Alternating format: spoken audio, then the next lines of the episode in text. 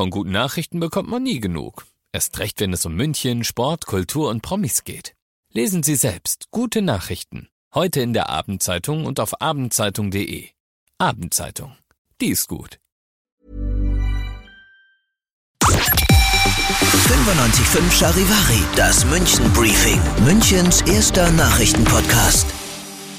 Mit Christoph Kreis, der dir hier in diesem Podcast jeden Tag erzählt, was sich heute in und um München alles Wichtiges abgespielt hat. Er kam extra aus Speyer in Rheinland-Pfalz hier nach München, weil er einen Streit mit einem Bekannten klären wollte. Doch der Schlichtungsversuch endet für einen 36-Jährigen in Handschellen, weil er nicht mit Worten, sondern mit einer Axt argumentiert, die er mitgebracht hat. Wie die Münchner Polizei heute berichtet, will dieser rabiate Besucher am Neujahrstag zu einem 45-Jährigen aus Milbertshofen. Als der ihm die Wohnungstür nicht öffnet, tritt er sie ein und schwingt die Axt in Richtung von dessen Kopf. Der 45-Jährige hat zum Glück gute Reflexe, er kann den Axthieb weitestgehend abwehren und wird nur leicht verletzt. Leicht genug, dass er es noch schafft, seinen angetrunkenen Angreifer niederzuringen, am Boden festzuhalten und die Polizei zu rufen. Als die da ist, lässt sich der Axtschwinger widerstandslos festnehmen. Ein Richter erlässt einen Haftbefehl, der lautet zunächst auf gefährliche Körperverletzung. Inzwischen aber wertet die Münchner Staatsanwaltschaft den Vorfall als versuchten Totschlag. Die Ermittlungen laufen noch. Die CSU im Münchner Stadtrat findet die neuesten Zahlen der Deutschen Lebensrettungsgesellschaft, kurz DLRG, alarmierend.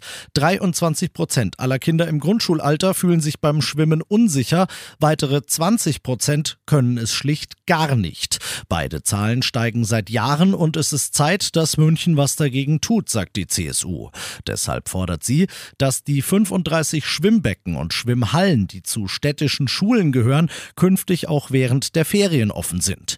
Dann könnte man dort nämlich Schwimmkurse anbieten und so genau das Zusatzangebot schaffen, auf das viele Münchner Eltern warten. Denn die, so die CSU, hätten ja gerne, dass ihre Kids schwimmen lernen. Die Kurse in den öffentlichen Bädern seien aber leider zu oft ausgebucht.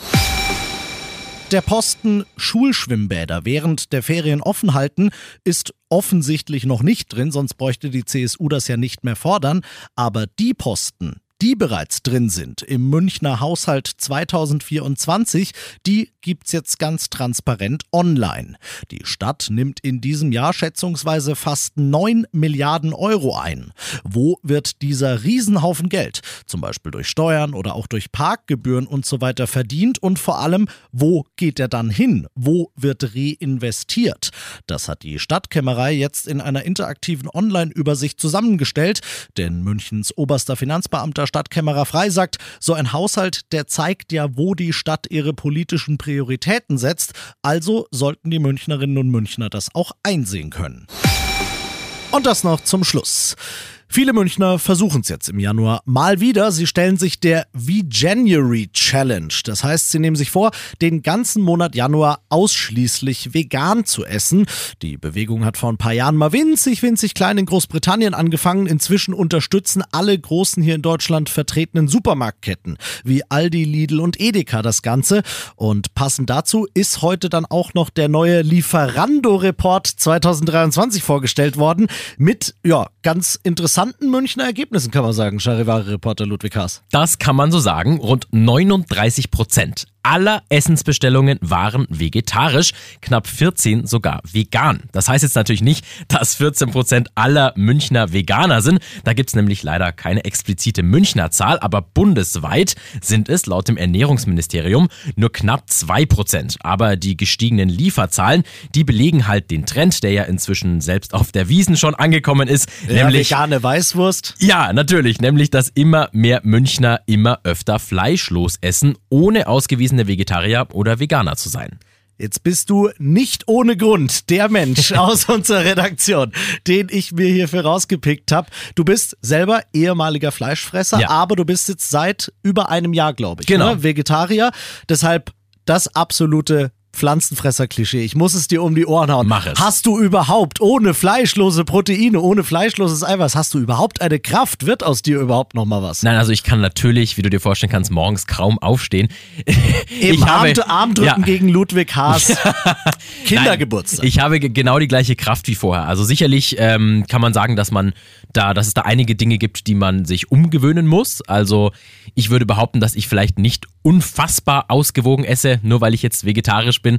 Das heißt, ich habe es das gibt ist ja schon eh so ein Irrglaube, dass vegetarisch essen automatisch heißt gesund essen, ne? Genau, also es gab schon einige Sachen, die ich da substituieren muss, sage ich mal. Ich habe mich da informiert, habe damals ein Blutbild machen lassen und geguckt, hey, welche Stoffe muss ich denn jetzt noch dazu führen, die ich vielleicht vorher mit mehr Fleisch bekommen habe. Gibt es jetzt verschiedene Vitamine, die ich da einfach per Tabletten oder Tropfen oder sowas nehme. Aber grundsätzlich habe ich da keine Einschränkungen, was Kraft oder Müdigkeit eingeht, fühle mich nicht sonderlich anders wie vorher. Und das ist ja tatsächlich auch wissenschaftlich belegt. Also die Ernährungswissenschaftler, die sagen ja eigentlich durch die Bank alle, dass man, wenn man es richtig macht, wie ich vielleicht noch nicht ganz, aber wenn man jetzt richtig vegetarisch oder vegan lebt, dann kriegt man mit den Lebensmitteln eigentlich alle Vitamine, Eiweiße und so weiter ohne Probleme ersetzt. Es braucht also keine Angst haben, jetzt hau ich noch ein paar Wortwitze raus, dass er vom Fleisch fällt, wenn Ah, er schön. vom Fleisch abfällt. Aber am Ende des Tages ist es natürlich auch eine, im wahrsten Sinne des Wortes, Geschmacksfrage. Ich zum Beispiel, ich kaufe selten Fleisch, muss ich sagen, aber ich würde mir schwer tun, komplett drauf zu verzichten. Ich bin so ein bisschen hin und her gerissen. Ähm, wie sieht's denn bei dir aus? Könntest du Fleisch endgültig abschwören und vegetarisch oder sogar vegan leben? Stimm gern ab auf der Charivari Facebook-Seite. Ich bin Christoph Kreis. Die wichtigsten Münchner Nachrichten des Tages hörst du morgen hier wieder. 95.5 Charivari, das München Briefing. Münchens erster Nachrichtenpodcast. Jeden Tag ab 17 Uhr. Dieser Podcast ist eine Produktion von 95.5 Charivari. The softest sheets you've ever felt. Now imagine them getting even softer over time. That's what you'll feel with Bowl and Branch's organic cotton sheets. In a recent customer survey, 96% replied that Bowl and Branch sheets get softer with every wash. Start getting your best night's sleep in these sheets that get softer and softer for years to come. Try their sheets with a 30-night guarantee. Plus, get 15% off your first order at bowlandbranch.com. Code BUTTERY. Exclusions apply. See site for details.